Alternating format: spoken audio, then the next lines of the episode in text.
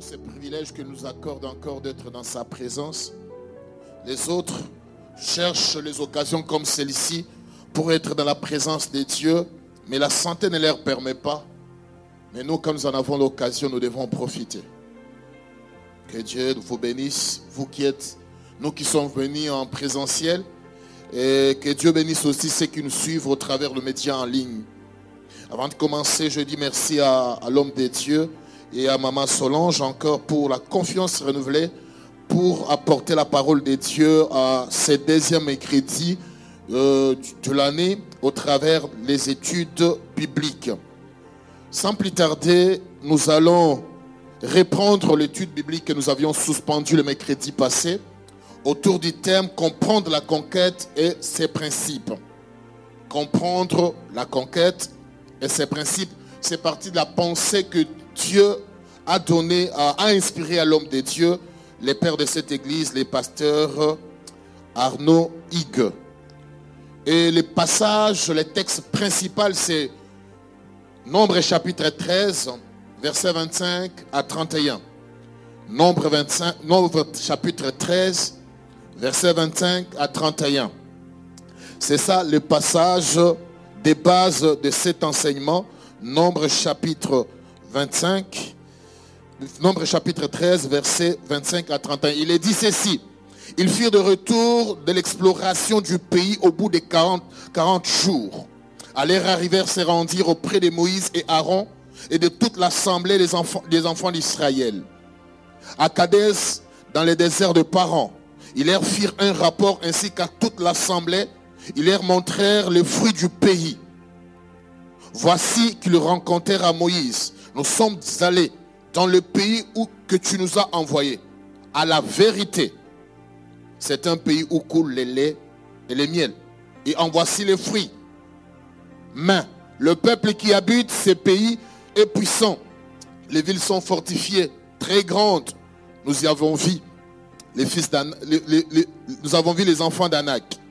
Les Amalécites habitent la contrée du Midi. Les Essiens, les Jubusiens, les Amoréens habitent la montagne. Les Cananéens habitent près de la mer et le long du Jourdain. Caleb fit taire le peuple qui murmurait contre Moïse et dit, montons, emparons-nous du pays et nous y serons vainqueurs. Le deuxième passage qui nous a servi encore de base, c'est Deutéronome chapitre 1, verset 20 à chapitre 1, verset 20 à 21, il est dit, je vous ai dit, je vous dis, vous êtes arrivés à la montagne des Amoréens que l'Éternel votre Dieu vous donne, nous donne. Vois, l'Éternel ton Dieu met les pays devant toi. Monte, prends-en possession, comme te l'a dit l'Éternel, le Dieu de tes pères. Ne crains point et ne t'effraie point. Voilà les deux passages de base sur lesquels nous nous sommes appuyés pour préparer cet enseignement. La fois passée, nous avions défini la conquête comme action de conquérir. Et conquérir, ça signifie action d'acquérir par force, par les armes. Et par là, nous avons dit, quand nous parlons de la conquête, il y a quatre vérités que nous avions retenues. La première des choses, quand on parle de la conquête, la conquête implique les combats. C'est-à-dire quand on dit que je vais conquérir quelque chose, cela veut dire que tu dois t'engager dans une lutte. Je dois m'engager dans une lutte pour acquérir quelque chose. Parce que la chose que tu dois acquérir, les territoires que tu dois acquérir, les territoires que je dois acquérir, ce territoire-là est occupé. Comme le territoire est occupé, c'est des forces que nous devons les récupérer. La deuxième vérité, nous avons dit, quand Dieu parle de la conquête aux enfants d'Israël, partant d'Exode chapitre 3, 16 à 17, il dit, je vais vous faire sortir de l'Égypte je vais vous emmener dans le pays où coule et du, miel. Dans ces pays habitent les Cananéens, les Amoréens, les, Résiens, ainsi de suite. Voilà, Dieu donne l'idée claire de ce qu'Israël devrait conquérir. Il ne nous montre pas seulement que Canaan, c'est le pays où coule et du miel, mais il montre aussi les habitants de ces pays-là. C'est ce que les explorateurs, les douces, ont vu. Ils ont dit c'est un pays où coule et du miel. Mais le peuple qui est dans ces pays-là est puissant. C'est pour nous dire, on ne peut pas aller, on ne peut pas dire que je vais conquérir sans pour autant avoir l'idée claire de la chose qu'on va conquérir. Donc, quand on parle de l'idée claire de la chose qu'on doit conquérir, nous faisons allusion à la vision. C'est-à-dire qu'il faut avoir la vision claire de territoire ou du territoire que tu dois conquérir ou que nous devons conquérir. La troisième vérité est que quand on veut aller à la conquête ou quand on veut s'engager dans un combat, on doit préparer des provisions. Parce qu'on ne sait pas quand est-ce que, combien de temps ce combat prendra. Cette lutte-là prendra combien de temps. C'est pourquoi vous voyez, dans Josué chapitre 1, verset 11, il est dit ceci, Dieu dit aux enfants d'Israël, à travers Josué, de préparer la provision avant de s'engager dans la conquête. Parce que si tu t'engages dans la conquête avec une provision insuffisante, dès qu'elle est terminée, l'ennemi risque de l'emporter sur toi. C'est pourquoi nous devons préparer des provisions pour la conquête. La quatrième vérité que je retenu par rapport à cette préparation, c'est que quand nous allons à la conquête, nous devons rester connectés au chef d'opération. Non seulement rester connectés au chef d'opération, en même temps nous devons respecter les consignes qu'il nous donne.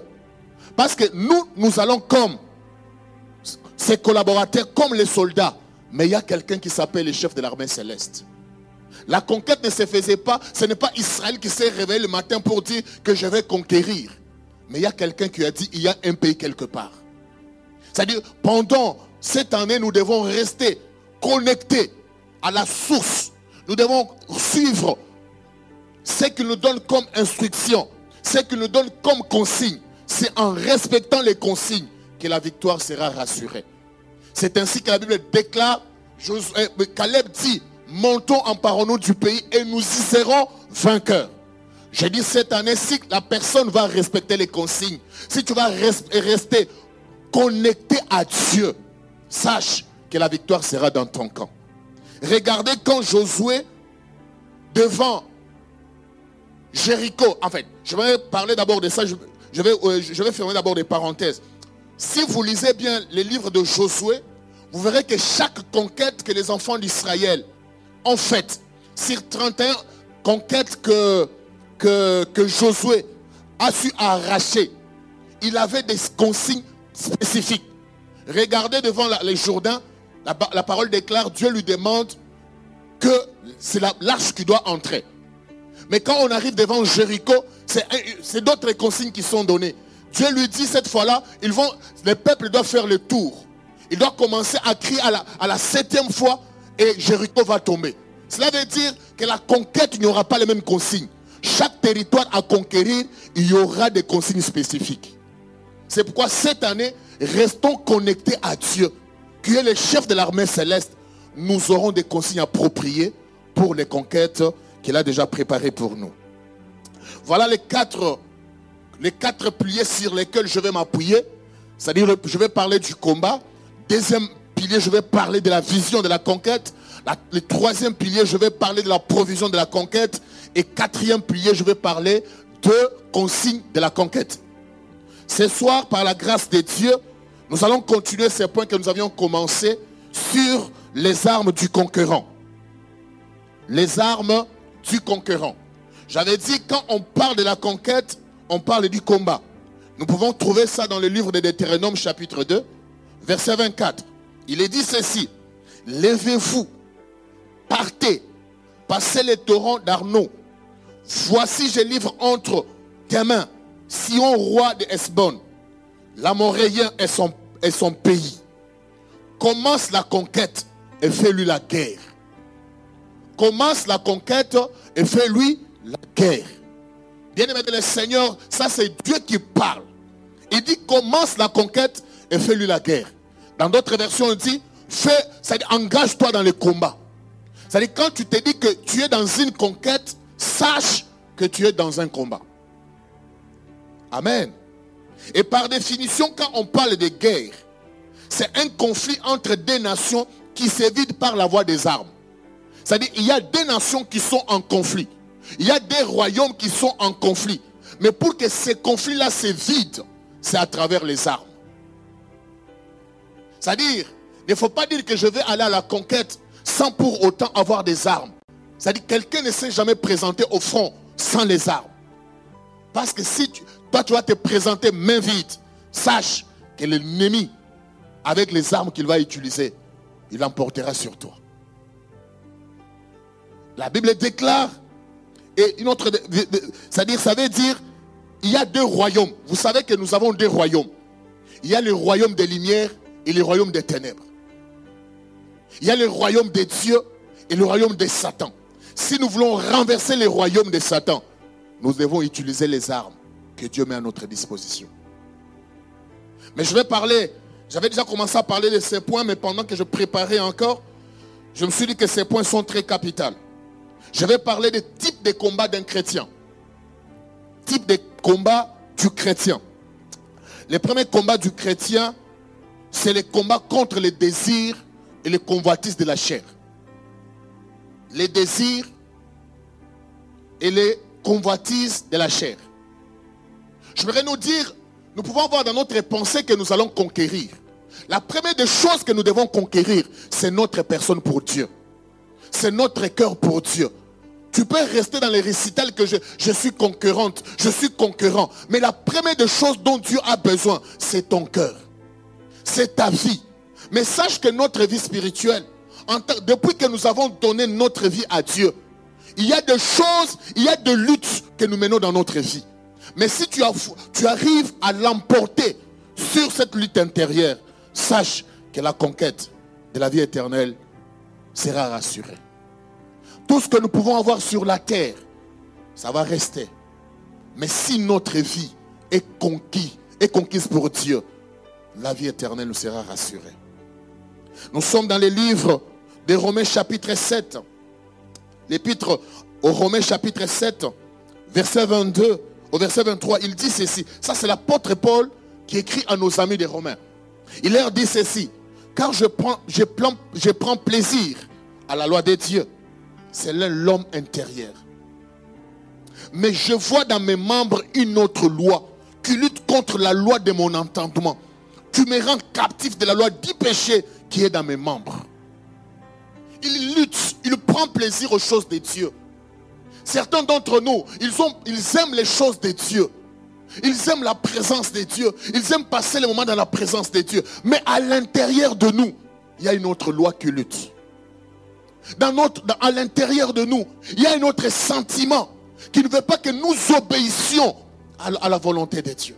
Qui ne veut pas que nous obéissons à la, loi de Dieu. Ça, c'est la première lutte intérieure. Avant de t'engager dans la lutte extérieure, commence d'abord par être conquérant, conquérant de l'intérieur. Parce que si tu es déjà, tu as déjà dominé les désirs de la chair, tu vas dominer autre chose. Alléluia. Et regarde Joseph, malgré qu'il y avait des propositions, mais cet homme a cherché à faire plaisir à Dieu. Bien-aimé le Seigneur, dans 1 Pierre chapitre 2 verset 11, ça c'est l'apôtre Pierre qui dit, Bien-aimé, je vous exhorte comme étrangers et voyageurs sur la terre à vous abstenir des convoitises charnelles qui font la guerre à l'âme. De vous abstenir des convoitises charnelles qui font la guerre à l'âme. Quand nous parlons de l'âme, c'est le siège des sentiments. C'est le siège de l'affect, des émotions. C'est-à-dire si la personne n'arrive pas à contrôler son âme, c'est-à-dire il va perdre sa personnalité. C'est pourquoi l'apôtre Pierre dit, il faut vous abstenir des convoitises de la chair. Le premier combat que nous devons mener cette année, c'est contre les convoitises de la chair. Alléluia. Ne cherche pas d'abord à conquérir les mariages. Parce que si tu n'as pas encore conquis, si tu n'as pas encore la maîtrise des convoitises de la, chair, même dans les, dans les mariages, ça sera difficile. Commence d'abord à être disponible pour Dieu.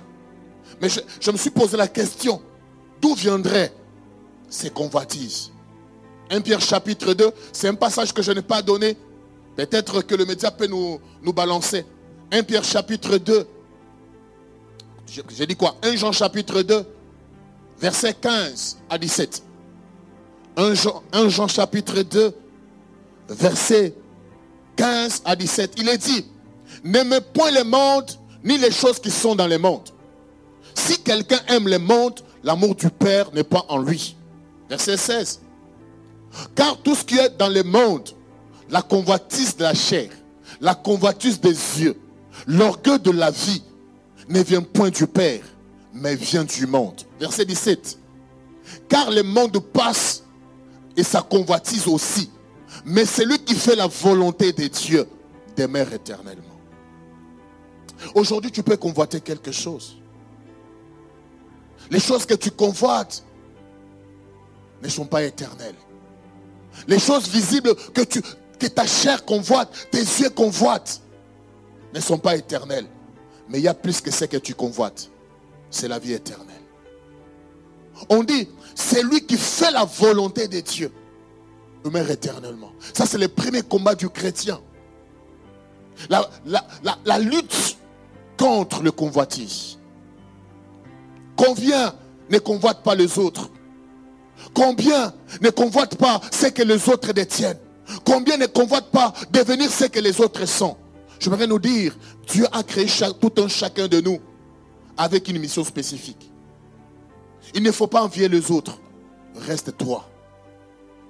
Vous savez, les jours où David a essayé de porter l'armure de Saoul, ça n'a pas marché. Et quand il a ôté cette armure, il a la victoire. Je te demande ce soir d'enlever l'armure de, Saoul. La victoire sera dans ton camp. C'est-à-dire, ôte-toi, sépare-toi de la convoitise de la chair. Sépare-toi de ce qui fait les combats à ton âme. Tu verras que toute ta vie sera contrôlée par Dieu. Deuxième combat, c'est le combat du péché. La convoitise, ça fait partie du péché. Mais le péché lui-même, c'est un combat. Jude, non, qu'est-ce que je dis? Hébreu chapitre 12, verset 4. Il dit, vous n'avez pas encore résisté jusqu'au sang en luttant contre les péchés. On dit résister jusqu'au sang. C'est-à-dire les péchés se présentent devant moi mais je dois tenir. C'est-à-dire, je vois les autres en train de voler dans l'entreprise. Je me dis, je n'ai même pas le salaire dans, mon... Je n'ai même pas quelque chose dans, mon compte bancaire. Même si les autres le font, moi je ne le ferai pas. On dit, tu vas lutter jusqu'au sang. Résister jusqu'au sang. Même si ça, c'est que ça peut t'écouter. Mais tout ça, c'est quoi? C'est pour faire plaisir à Dieu. Bien-aimé dans le Seigneur, la conquête cette année, il ne faudrait pas que les, péchés qui te faisaient tomber l'année passée te fassent tomber encore cette année. J'aimerais que tu arrives à réfléchir sur ta vie. Que tu fasses le répertoire de ce qui te faisait tomber l'année passée. Dis Seigneur, cette année, je voudrais prendre le dessus sur ces péchés. Alléluia. Je voudrais prendre les dessus sur ces péchés.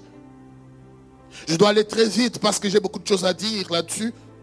Le quatrième combat, le troisième combat, c'est le combat de la foi.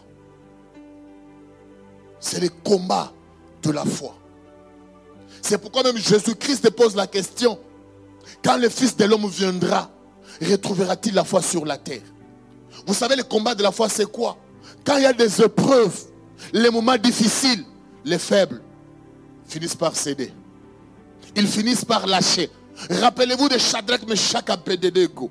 On les amène, on dit le feu est là. Mais ils ont dit, nous n'allons pas. Pourquoi? Parce qu'ils étaient armés. Bien-aimés le Seigneur, la Bible dit, sans la foi, il nous est impossible de lui être agréable. Les grands combats d'un chrétien, c'est les combats de la foi. Il ne faudra pas que les, épreuves de la, de la vie te fassent abandonner la foi. N'abdique pas. Continue jusqu'à la fin. Peut-être tu commençais, l'année passée, tu commençais, les autres années, à un certain moment, tu te dis, est-ce que Dieu existe ou n'existe pas? Le diable t'amène à douter de la, capacité de Dieu à agir dans ta vie. Je voudrais te dire, le Dieu est fidèle. Il faut toujours lui faire confiance. Jude chapitre 3, verset 4, il est dit, bien-aimé, comme je désirais vivement pour vous écrire au sujet de notre salut commun. Je voudrais vous écrire au sujet de notre salut commun, je me suis senti obligé de les faire afin de vous exhorter à combattre pour la foi qui a été transmise au sein une fois pour toutes. Il ne dit pas autre chose.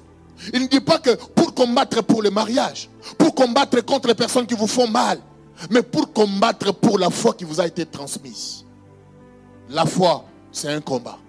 C'est-à-dire quand tu perds la foi, c'est comme une voiture qui a perdu son moteur. Tu deviens comme l'épave. Alléluia. Il dit, faut combattre pour la foi.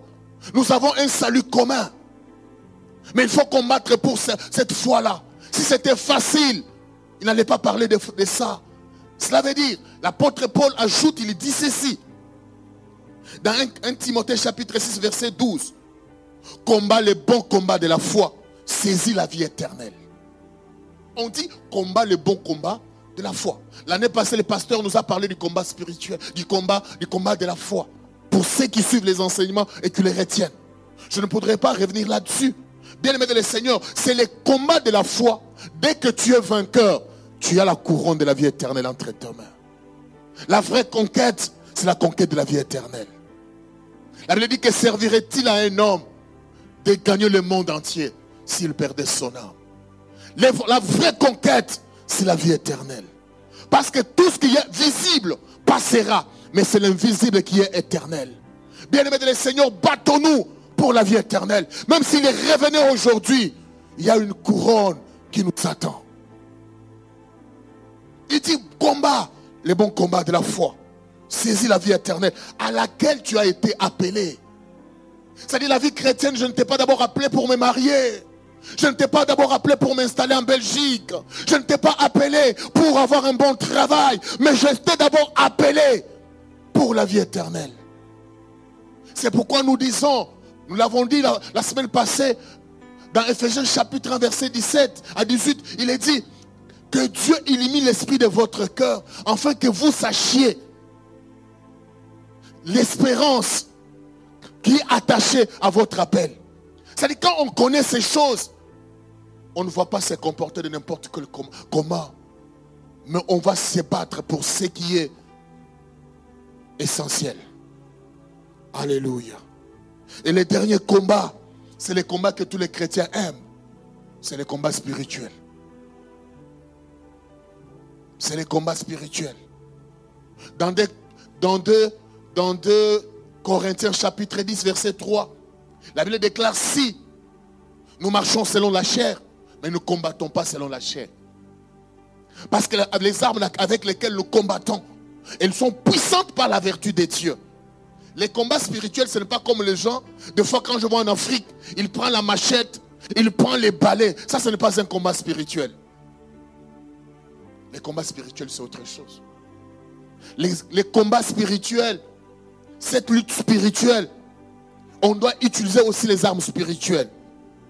C'est pourquoi l'apôtre Paul, écrivant à nos amis d'Éphèse, il dit, Ephésiens chapitre 6, verset 11 à 12, revêtez-vous de toutes les armes de Dieu afin de pouvoir tenir ferme contre le ruse du diable. Car nous n'avons pas lutté contre la chair et le sang, mais contre les dominations, contre les autorités, contre les princes de ce des ténèbres, contre les esprits méchants dans les lieux célestes. Il y a les autorités. Là où il y a les règnes du diable, nous devons inviter les règnes de Dieu. Là où il y a les règnes du péché, nous devons inviter les reines de la sainteté. Mais ces choses se font avec les armes spirituelles. Les armes spirituelles dont il s'agira ce soir, elles sont tirées du livre de, du livre d'Éphésiens chapitre 6, à partir du 11e verset. Je vais donner quelques vérités, trois vérités par rapport aux armes. La première vérité, c'est que les armes du chrétien proviennent du Dieu, de Dieu lui-même, qui est le chef de l'armée céleste. Les armes du chrétien ne viennent pas du chrétien lui-même, mais ça provient de Dieu. Éphésiens chapitre 6, verset 11, il dit, revêtez-vous de toutes les armes de Dieu. Ce ne sont pas mes armes, ce sont les armes de Dieu. Quand un militaire va au front, il ne va pas avec ses, ses, militions, il ne va pas avec ses, ses armes. Il prend ce que l'autorité lui donne. Ça, c'est la première vérité. La deuxième vérité, toutes ces armes doivent être utilisées parce que chacune d'elles a une utilité dans le combat. Toutes. On dit, toujours au verset 11, revêtez-vous de toutes les armes. On n'a pas dit, soyez sélectifs de toutes les armes qui sont à votre disposition. On dit, toutes les armes doivent être sur vous. Chrétiens, cette année de la conquête, Dieu a besoin. Peut-être les autres années, tu n'avais pas de toutes les armes sur toi. Mais cette année, que toutes les armes, que tu puisses les porter. C'est ça qui va te donner la victoire. Troisième, troisième vérité, les armes doivent être portées avant d'aller au front. Ce n'est pas au moment où tu es attaqué que tu dois porter les armes. Avant d'aller au front, tu dois être, revêtu de ces armes. Pourquoi? 1 Pierre chapitre 5, verset 8. Il est dit, 8 à 9, il est dit, soyez sobres, veillez votre adversaire le diable, rôde comme un lion, rougissant, cherchant qui? Dévorer.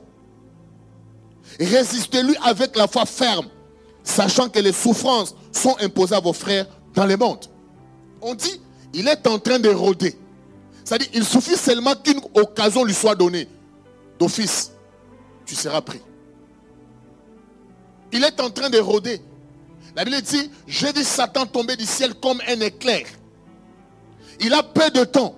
Et comme il a peu de temps, il est en train de chercher. C'est pourquoi à tout moment, ce pas, il n'y a pas de, temps de distraction. À tout moment, la Bible nous demande d'être vigilant.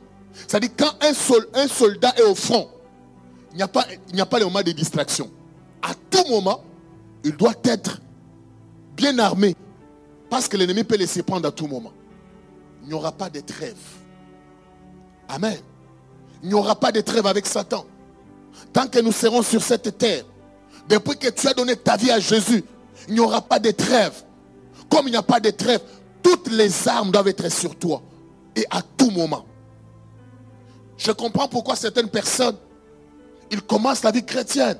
Et après un moment, c'est fini c'est la il, devient, il, tombe dans l'apostasie. il abandonne la foi. Pourquoi? Parce qu'à un certain moment, il a lâché. Cette année, ne lâchons pas pour laisser l'occasion au diable. Les armes dont je vais nous partager ce soir se regroupent en deux catégories. Il y a les armes défensives c'est-à-dire celles qui nous cherchent, celles qui nous protègent ou qui nous sécurisent. Et les armes offensives.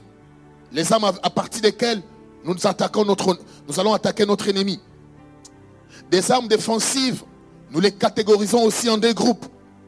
Il y a les armes qui se rapportent à notre façon de vivre et les armes qui se rapportent à notre façon de penser.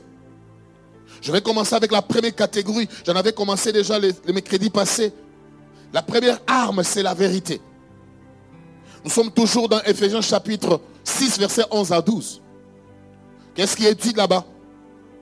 Ephésiens chapitre 6, verset 11 à 12. On dit, ayez à la vérité pour ceinture.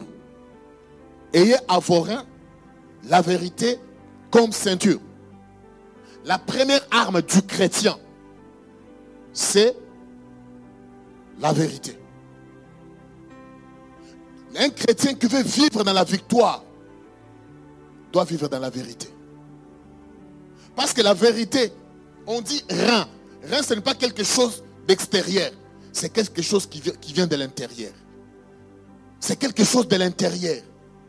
Tout ce que tu dis tout ce que je dis ne vient pas de l'extérieur, mais ça vient de l'intérieur du moi. La Bible dit quoi? C'est de l'abondance du cœur que la bouche parle.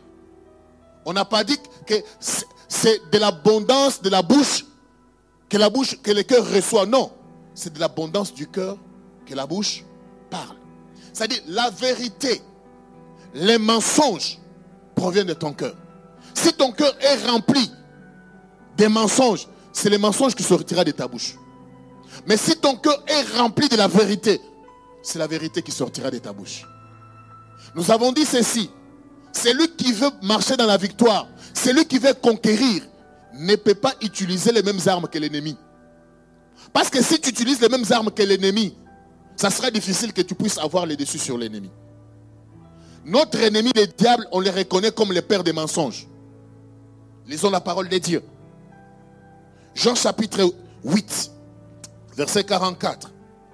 Il est dit, vous avez pour père le diable et vous voulez accomplir les désirs de votre père. Il a été meurtrier dès le commencement. Il ne tient pas dans la vérité. C'est-à-dire, lui, toute sa vie, c'est mensonge. La première, c'est-à-dire, rappelez-vous du jardin d'Éden. Tout ce qu'il a dit à, à c'était du mensonge. Il a dit, Dieu sait que le jour où vous en mangerez, vous serez comme lui. Or, Adam et Ève étaient comme Dieu. Parce qu'ils étaient créés à l'image de Dieu. Mais il a déformé ce que Dieu, la vérité, pour faire tomber Adam et Ève. C'est-à-dire, quand tu ne connais pas la vérité, on peut prendre la même vérité là, on la déforme et tu vas tomber. On dit, vous avez peur pour père les diables. Il ne se tient jamais dans la, vérité. Pourquoi? Parce qu'il n'y a pas la vérité en lui. Comment une personne qui n'a pas de vérité peut se tenir dans la vérité? Celui qui est dans les mensonges, quand il commence à te parler, c'est toujours les mensonges qui coulent de sa bouche. Mais nous, en tant qu'enfants de Dieu, qu'est-ce qui sort de notre bouche? C'est les mensonges ou c'est la vérité? Dans notre foyer, dans notre couple, est-ce que c'est la vérité ou c'est les mensonges? Et la vérité dont tu es question ici, ce n'est pas par rapport aux réalités de la vie, mais c'est la vérité selon la parole de Dieu. Qu'est-ce que la parole de Dieu dit? Amen. Qu'est-ce que la parole de Dieu dit? La vérité selon les hommes n'est pas la vérité selon Dieu. La vérité selon Dieu, c'est autre chose. L'homme peut te dire que ce carton, il y a, ça c'est blanc. Mais Dieu, quand il te dit que c'est rouge, moi je dois accepter ce que Dieu dit. Parce que pourquoi? Écoute ce que la parole de Dieu déclare. Dans Jean chapitre 18, verset 37, il dit, il, Jésus, il dit à Pilate, tu es donc roi. Jésus lui répondit, tu l'as dit, je, je, suis roi. Je suis né. Et je suis venu dans le monde pour rendre témoignage à la vérité. Quiconque est de la vérité écoute ma voix. Il dit quoi? Je suis né et je suis venu rendre témoignage à la vérité. Bien-aimés de le Seigneur, en tant que chrétiens, nous sommes nous ne sommes pas chrétiens pour rien. Nous sommes chrétiens pour dire la vérité et rendre témoignage à la vérité. Tout le monde ne t'acceptera pas, n'acceptera pas ce que tu dis. Mais toi, reste dans ce que tu connais comme vrai. L'apôtre Paul dit à Timothée, reste dans, accroche-toi aux choses que tu as reconnues comme vraies. Même si aujourd'hui tout le monde est en train de quitter la vérité pour le populisme, toi reste dans la vérité. Alléluia. Aujourd'hui, tout le monde est suiveur. Parce que celui-ci a fait ceci, moi j'ai fait cela. Je me rappelle, Saint-Esprit, mais de Dieu merci. Tout Israël avait commencé à adorer Baal. Mais il y a un homme qui n'avait pas adoré Baal. 400 prophètes de Baal étaient là, mais lui était seul. Mieux vaut rester seul dans la vérité qu'être aux côtés des 400 qui sont dans la perdition. Mais la vérité finit toujours par triompher. Dieu a fini par montrer que c'est lui qui était du bon côté. Des fois, à cause de la vérité, tu peux souffrir. Mais à la fin, c'est toi qui seras victorieux. C'est à la fin, c'est toi qui seras victorieuse. J'aimerais te dire, attache-toi à la vérité. Et reste dans la vérité. C'est ça qui te donnera la victoire. J'aime, Caleb dit, lèvons-nous, emparons-nous du pays et nous y serons vainqueurs. Est-ce que Caleb n'était pas vainqueur? Oui, il était vainqueur parce qu'il était resté du côté de la vérité.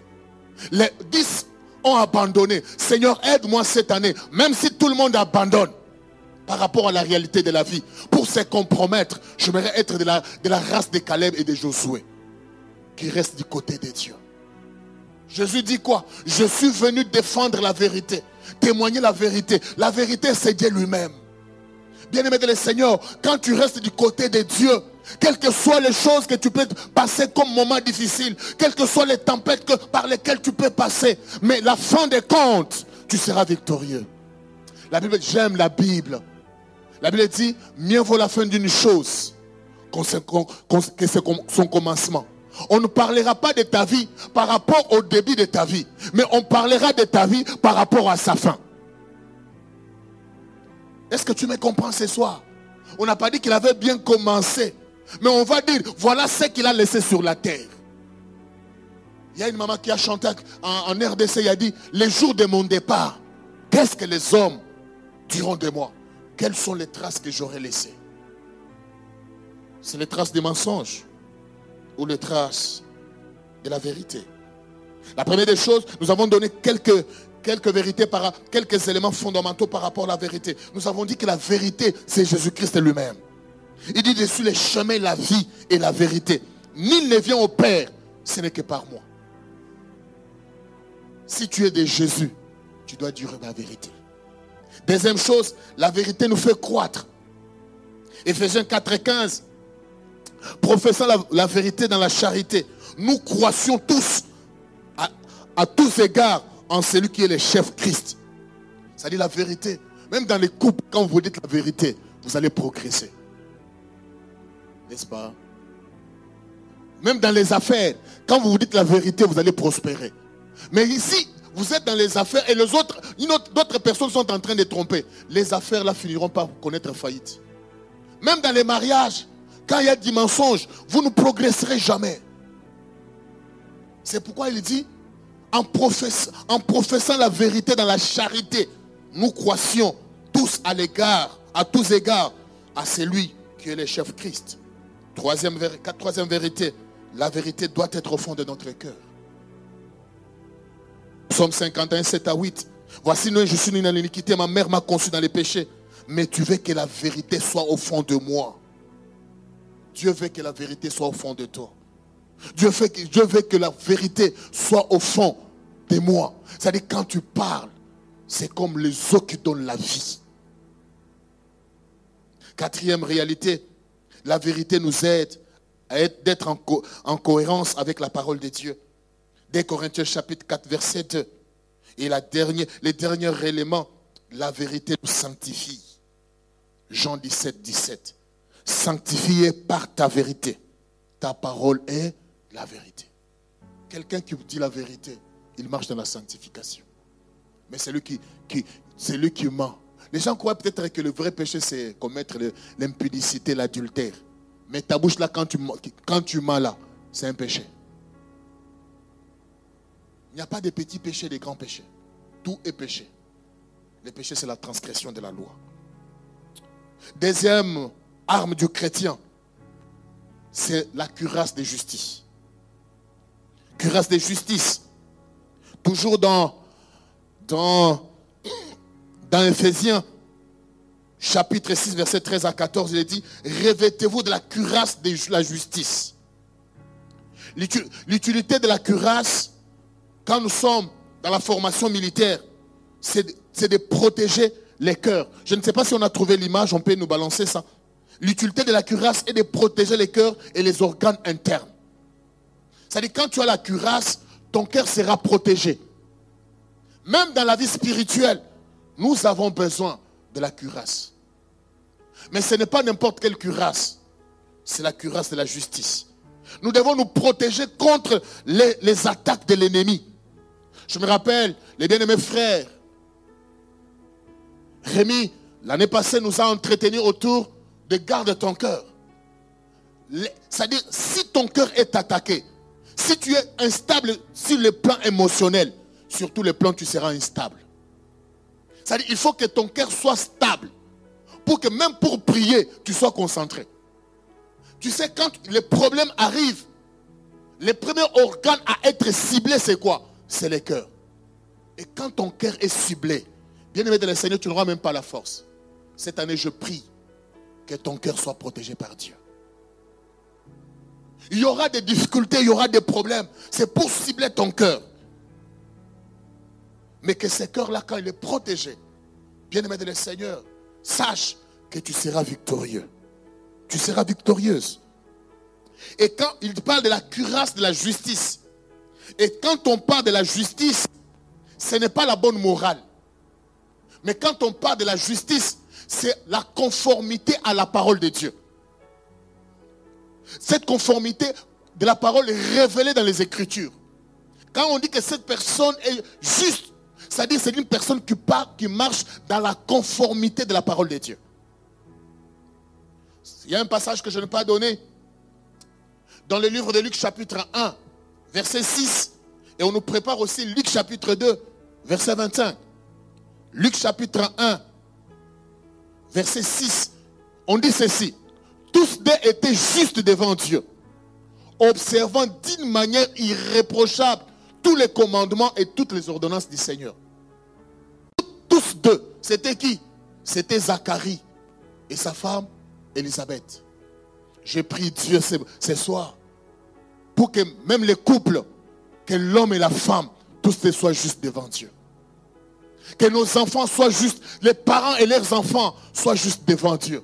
Quel témoignage Ça, ce n'est pas un témoignage qui vient de l'homme, mais c'est un témoignage qui vient de Dieu. Il dit, ils étaient tous des justes. Seigneur, aide-nous que dans cette église, que les sœurs soient justes, que les frères soient justes, que les serviteurs soient justes. Quand nous serons justes, bien-aimés dans le Seigneur, l'ennemi ne l'emportera pas sur nous. C'est nous qui serons des vainqueurs. Luc chapitre 2, verset 25. Il est dit quoi? Voici, il y avait à Jérusalem un homme appelé Siméon. Cet homme était juste et pied. Il attendait la consolation d'Israël et l'Esprit du Seigneur était sur lui.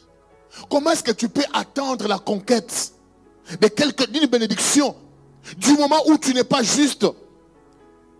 Du moment où tu ne marches pas en conformité de la parole de Dieu? Du moment où nous ne marchons pas dans la conformité de la parole de Dieu? Bien-aimé le Seigneur, nous conformer à la parole de Dieu va nous protéger contre l'ennemi. nous allons dire comme Daniel, ne me poussez pas à commettre les péchés. Alléluia. Ça dit la justice selon Dieu, va nous aider à nous éloigner du péché. À, à, comprendre que ce que je vais faire ne va pas glorifier mon Seigneur. Je dois, ça dit toute ma vie, je dois réfléchir Comment plaire à Dieu et rester conforme à sa parole? Ça pourra protéger ton cœur. Ça pourra protéger ta vie. Mais je vais te donner des avantages de la justice. Genèse chapitre 18, verset 12. le premier avantage de la justice, la justice nous épargne du châtiment de Dieu. C'est-à-dire, s'il y a condamnation et que toi tu es juste, tu ne seras pas condamné par Dieu. C'est-à-dire, s'il y a des sanctions, c'est pourquoi la Bible la Bible, que mille tombent à ta droite, dix mille à ta gauche, tu ne seras jamais atteint. Tu ne seras pas atteint pourquoi? Parce que tu es juste devant Dieu. Regardez du temps de Noé. On dit, toute la terre était corrompue. Mais Noé seul était juste. Non seulement il était juste, il a pu aussi par sa justice sauver sa famille. Seigneur, aide-moi à sauver ma famille. C'est la vraie conquête. Deuxième avantage de la justice, la justice nous attire la protection de Dieu et sa bénédiction. La justice nous attire la bénédiction de Dieu, la protection de Dieu et sa justice. Si tu veux que tes affaires soient protégées, sois juste. Si tu veux que tes enfants soient protégés, sois juste. Si tu vas attirer la bénédiction de Dieu, sois juste. Job chapitre 8, Verset 6 à 7, il est dit, si tu es juste et droit, certainement, alors, il y a une conséquence. Il veillera sur toi. Je déclare, cette année, Dieu va veiller sur ceux qui sont justes. Dieu va veiller sur les familles des justes. J'aimerais te dire, même toi, tu ne parleras pas tout, même s'il y a des maladies qui viendront, mais Dieu veillera sur toi. C'est pourquoi je comprends, il dit, pour l'amour des Sion, je ne m'étierai pas. Pour l'amour des Sion, pas de sommeil, jusqu'à ce que Dieu ne dormira, Dieu ne dort pas pour la personne qui est juste. Pourquoi? Pour lui rendre justice. Et la Bible continue, il dit, il veillera sur toi et rendra le bonheur à ton innocence demeure. Mais j'aime le verset 7. Ton ancienne prospérité semblera paix des choses. Celle qui t'est réservée sera plus grande. Je voudrais nous dire, les choses que tu veux gagner malhonnêtement, c'est petit. Mais ce qui t'est réservé est plus grand. Et de tout ce qui est plus grand, c'est la vie éternelle. Amen. De tout ce qui est plus grand, c'est la, vie éternelle. On dit, ton ancienne prospérité semblera paix des choses. Mais celle qui t'est réservée sera plus grande. Troisième arme. ce sont des chaussures. Il dit, mettez pour chaussures à vos pieds les ailes que donne l'évangile. Mettez à vos pieds. Cette année, la borne Bruxelles, nous avons besoin de conquérir ces territoires. Nous avons besoin de conquérir Belgique. Le premier territoire à conquérir, c'est Belgique. Mais pour conquérir ces territoires, nous avons besoin des gens qui ont les chaussures des ailes. Qui ont les chaussures, des chaussures des ailes que dans l'évangile. Je vais donner des raisons, l'idée, des raisons, des, idées qui sont derrière les chaussures. La première utilité des chaussures, c'est protéger les pieds. Vous savez, mais surtout libérer des préoccupations de savoir où est-ce que je, pose mon, mon, pied. Tu sais, quand tu as porté les chaussures, tu n'as pas besoin de te poser la question où est-ce que je vais mettre mon pied? Tu sais que mes pieds sont protégés. Je vais mettre mon pied partout où, n'importe où, et mes pieds ne seront pas, n'auront pas de problèmes. Ça, c'est d'ordinaire.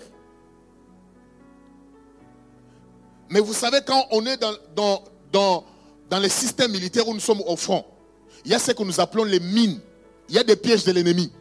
C'est-à-dire, il suffit seulement que tu mettes ton pied là où il a déjà miné.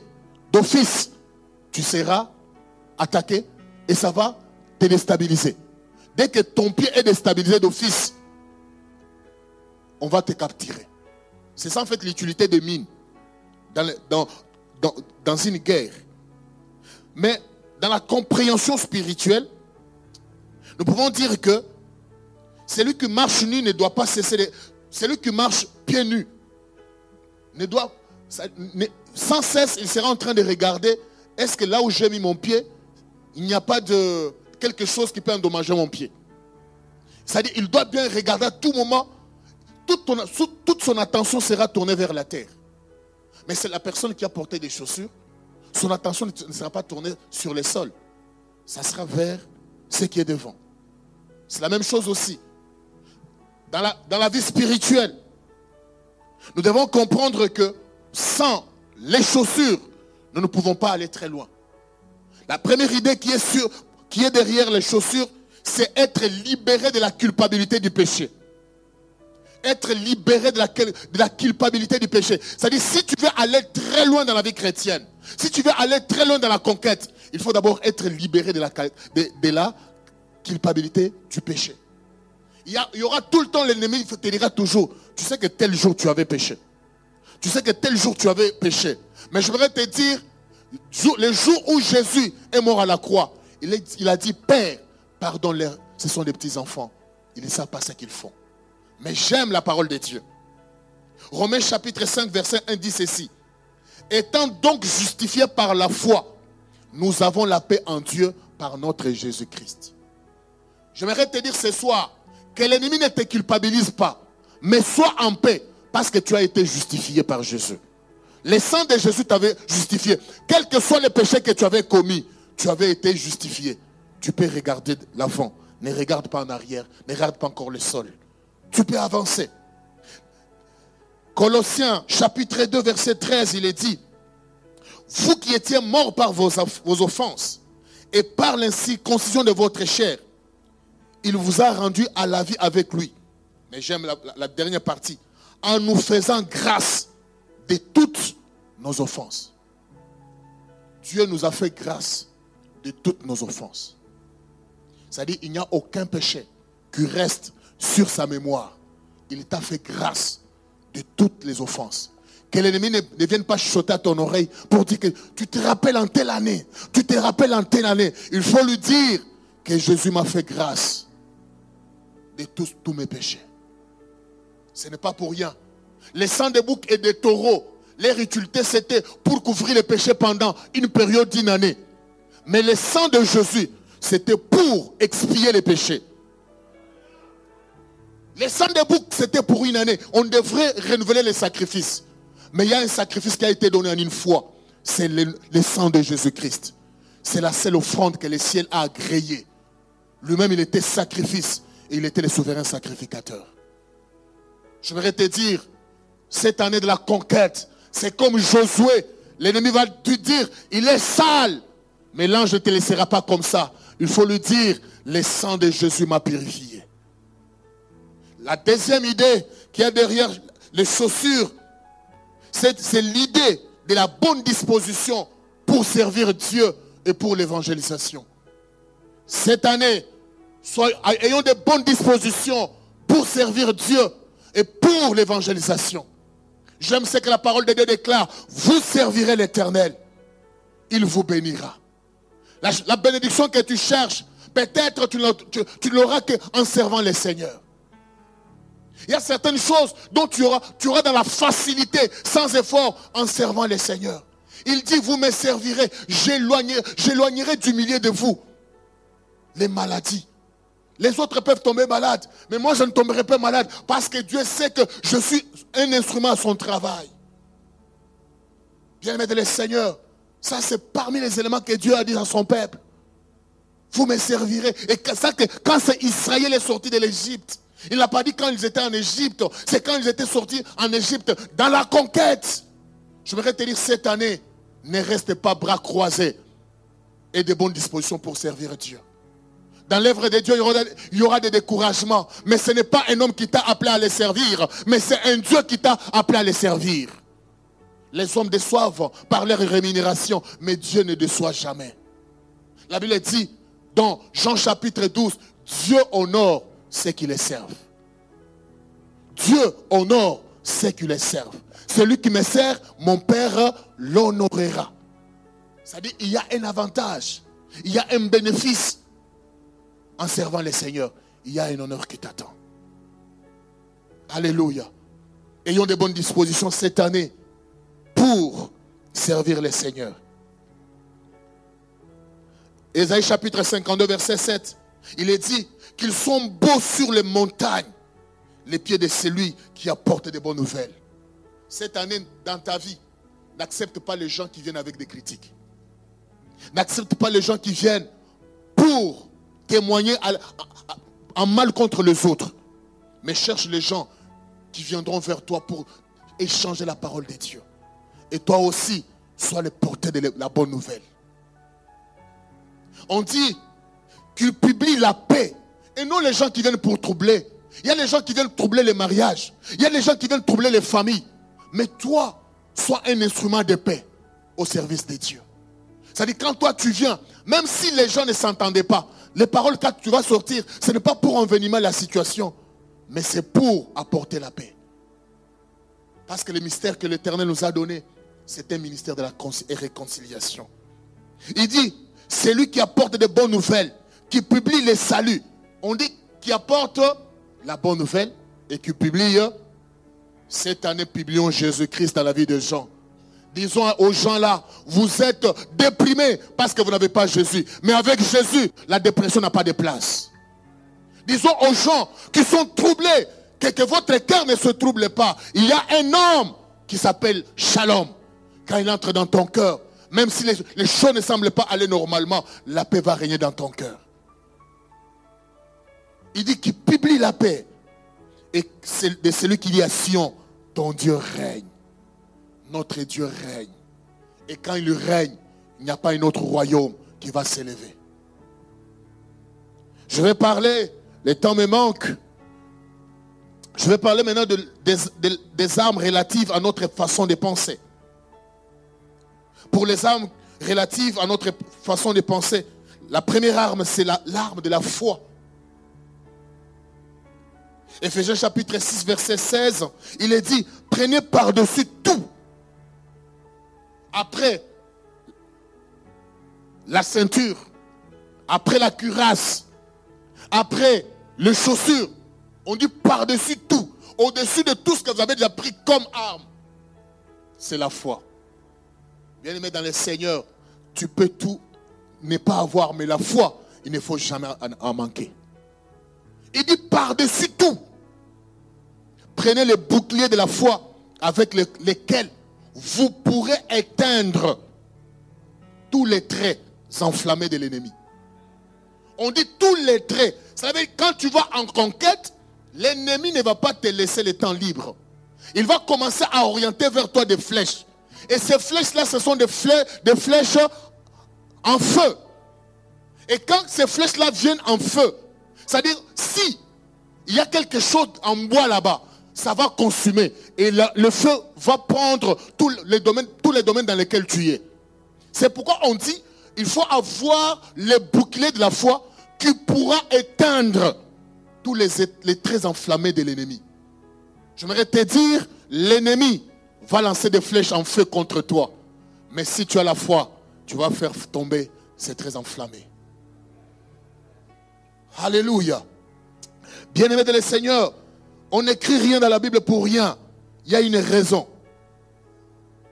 Les boucliers des soldats romains, j'ai aimé de voir cette image-là. Les boucliers romains avaient la forme. C'était d'une grande taille. C'est-à-dire c'était comme une porte. C'est-à-dire quand tu es comme ça, ça protège la tête, ça protège le cœur, ça protège les membres. C'est pourquoi on dit par-dessus tout. La ceinture est protégée, la tête est protégée, le cœur est protégé, les jambes aussi sont protégées. Ça avait une grande taille. Vous pourrez même chercher sur Google, taper seulement bouclier romain. Vous allez voir. Mais en plus de cela, quand plusieurs personnes mettaient leurs boucliers ensemble, ça devenait comme une maison. Non seulement ça protège une personne, mais ça protégeait beaucoup de personnes à la fois. Mais je voudrais te dire, non seulement ta foi peut te protéger, mais la foi aussi peut protéger les membres de ta famille. Amen. Alléluia, que Dieu soit loué. je vais donner quelques vérités par rapport à la foi. La foi comme bouclier empêche Satan de semer les doutes dans votre cœur sur la fidélité de Dieu. Parce que la foi, c'est la confiance que nous faisons en Dieu. C'est l'adhésion à sa parole et à sa fidélité. Mais qu'est-ce que le diable vient? Il vient semer les doutes dans notre cœur. Mais c'est la foi qui va t'aider à repousser les doutes que l'ennemi viendra pour mettre dans ta tête. La deuxième vérité, c'est que la foi est une force extraordinaire, une source, une protection contre les épreuves. Et tout ce qui menace votre vie ou votre équilibre. C'est-à-dire quand les épreuves viendront, il y a quelque chose à laquelle tu vas penser. C'est cette chose-là qui va t'aider à rester stable dans le Seigneur. J'aime dans Lamentation de Jérémie chapitre 3, il est dit, quand je pense à ma misère, c'est comme du poison. Mais il y a quelque chose qui me donne de l'espérance. C'est que les bontés de l'éternel ne sont jamais épuisées. Cela veut dire, dit quand je vais puiser dans la bonté de Dieu, ma foi est fortifiée. Et je dis aux épreuves, vous êtes épreuves, je sais que vous allez passer. Alléluia. Ça nous protège pendant les épreuves. Troisième vérité, c'est par la foi, en nous confiant en Dieu, que nous pouvons barrer les attaques de Satan.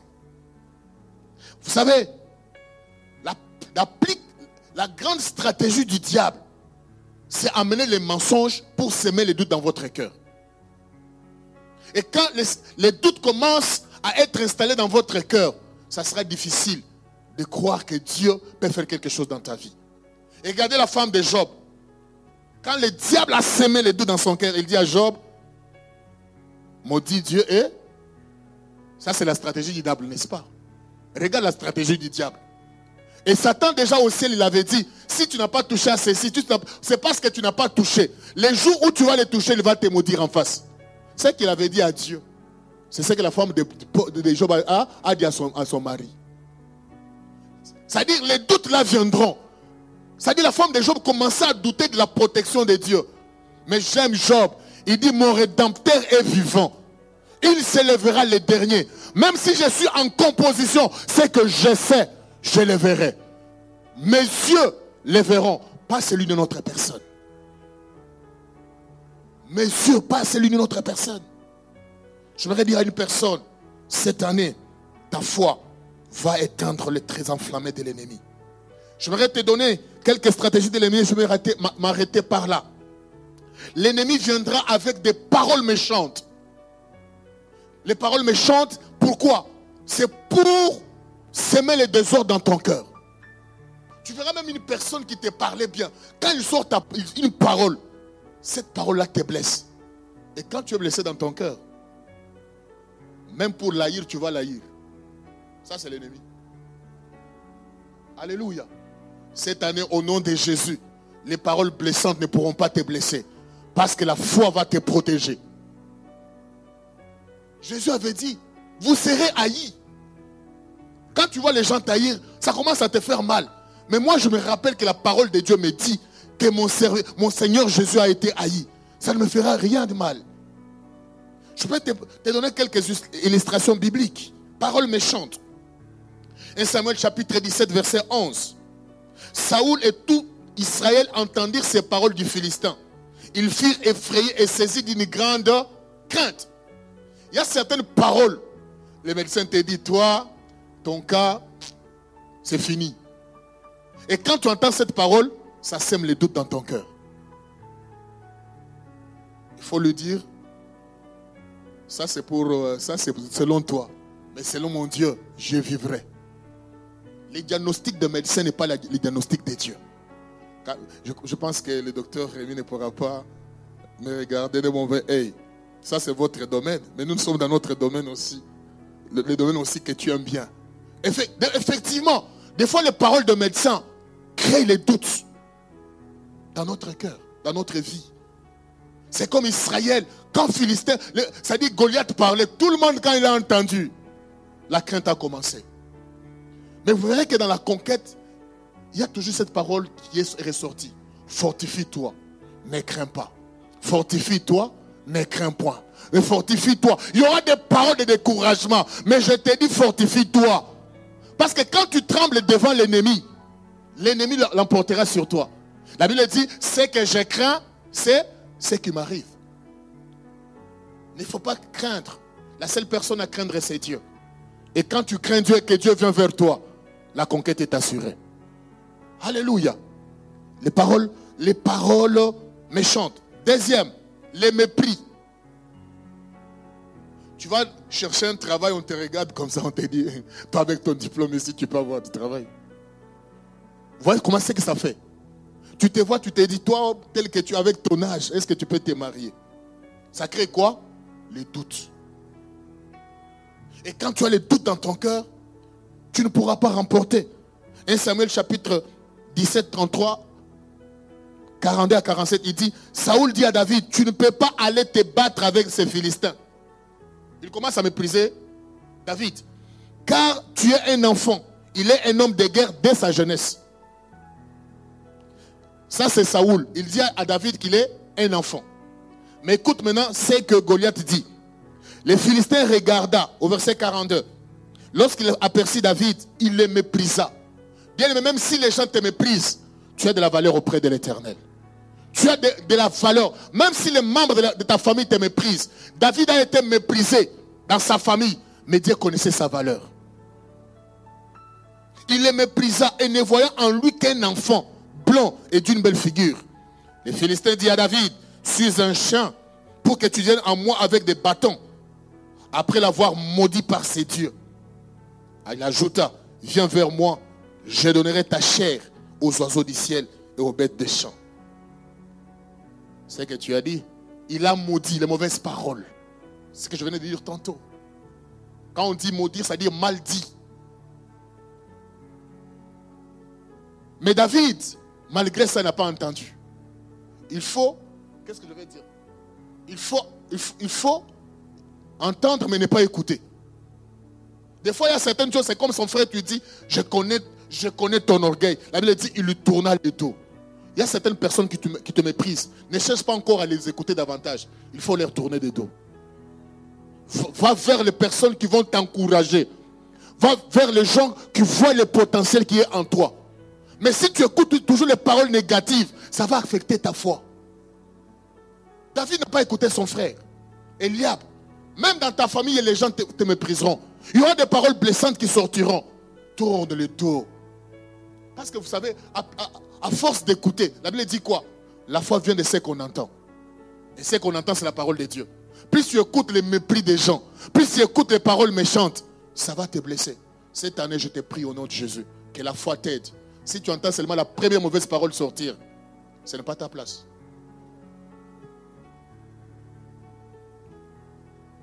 Une autre, chose, et je vais clôturer par là, c'est l'âge et la santé. La durée. Tu vois ton âge, tu t'es dit, il y a certaines bénédictions auxquelles je ne pourrai pas accéder. Dieu m'a promis, mais je suis en train de vieillir. Ça ne pourra pas aller. Que la durée. Tu vois, quand tu vois ton âge, tu vois la durée que ça a pris. Ça commence à semer les doutes dans ta, dans, ta tête. C'est comme un ami avec lequel je causais les dimanches. Il est aux États-Unis. C'est qu'il me parlait. J'ai senti qu'en lui, la durée commençait déjà à semer les doutes dans sa tête. Mais il y a un homme qui nous a montré que l'âge et la durée que ça peut prendre ne peuvent, ne peuvent jamais empêcher Dieu à réaliser sa promesse. Cet homme s'appelle Abraham. Romains chapitre 4, verset 19 à 21, il est dit, sans faiblir dans la foi, il ne considéra point que son corps était isé, puisqu'il avait près de 100 ans. Son corps était déjà fatigué. Sa santé là ne pouvait pas lui permettre d'avoir d'enfants. Deuxième chose, c'est le nombre d'années. Mais quand vous l'allez même lire, Genèse 18, vous verrez, vous verrez sa femme dire, moi je suis vieille. Mon Seigneur aussi vieux. Nous n'avons plus de sentiments. Comment est-ce que nous pouvons avoir des enfants? Mais on dit, sans faiblir dans la foi, il ne considéra point son corps comme étant déjà isé, puisqu'il avait près de 100 ans, et que Sarah n'était plus en état d'avoir d'enfants. J'aime le verset suivant il ne douta point par l'incrédulité au sujet de la promesse de Dieu. Mais il fut fortifié par la foi. Je me regarde à une personne, la foi nous fortifie. La foi nous donne la force de continuer. La foi nous donne la force d'avancer. Si tu n'as pas la foi, tu n'avanceras pas. Celui qui va conquérir cette année doit avoir la foi de Caleb.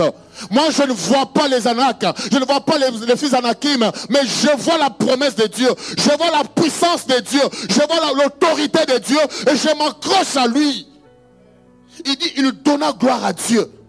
Mais j'aime le dernier verset. Ayant la pleine conviction que que ce qu'il promet, il peut aussi. Ce qu'il promet, il peut aussi. Cette année, il nous a promis quoi? La conquête. Les mercredis passés, j'avais dit, et qui est futur pour toi, c'est un passé pour Dieu. Dieu était déjà à Cana avant qu'Israël n'arrive à Cana. C'est-à-dire, c'est que toi, tu attends comme futur, mais c'est le passé pour Dieu. Parce qu'il a déjà balisé les chemins pour toi. Il a déjà fait la mise en place. Il a tout préparé pour toi. Mais ce que j'aime, il dit, ce qu'il promet, il peut aussi l'accomplir. Est-ce que tu peux baisser ta tête dans la, prière ce soir?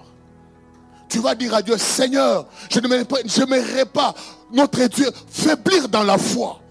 Même si le, temps que ça prie, même si, mon, Seigneur, mon âge ne me permet pas. Seigneur, notre Dieu, Seigneur, je ne puisse pas, notre Dieu, faiblir comme Abraham. Abraham t'a fait confiance.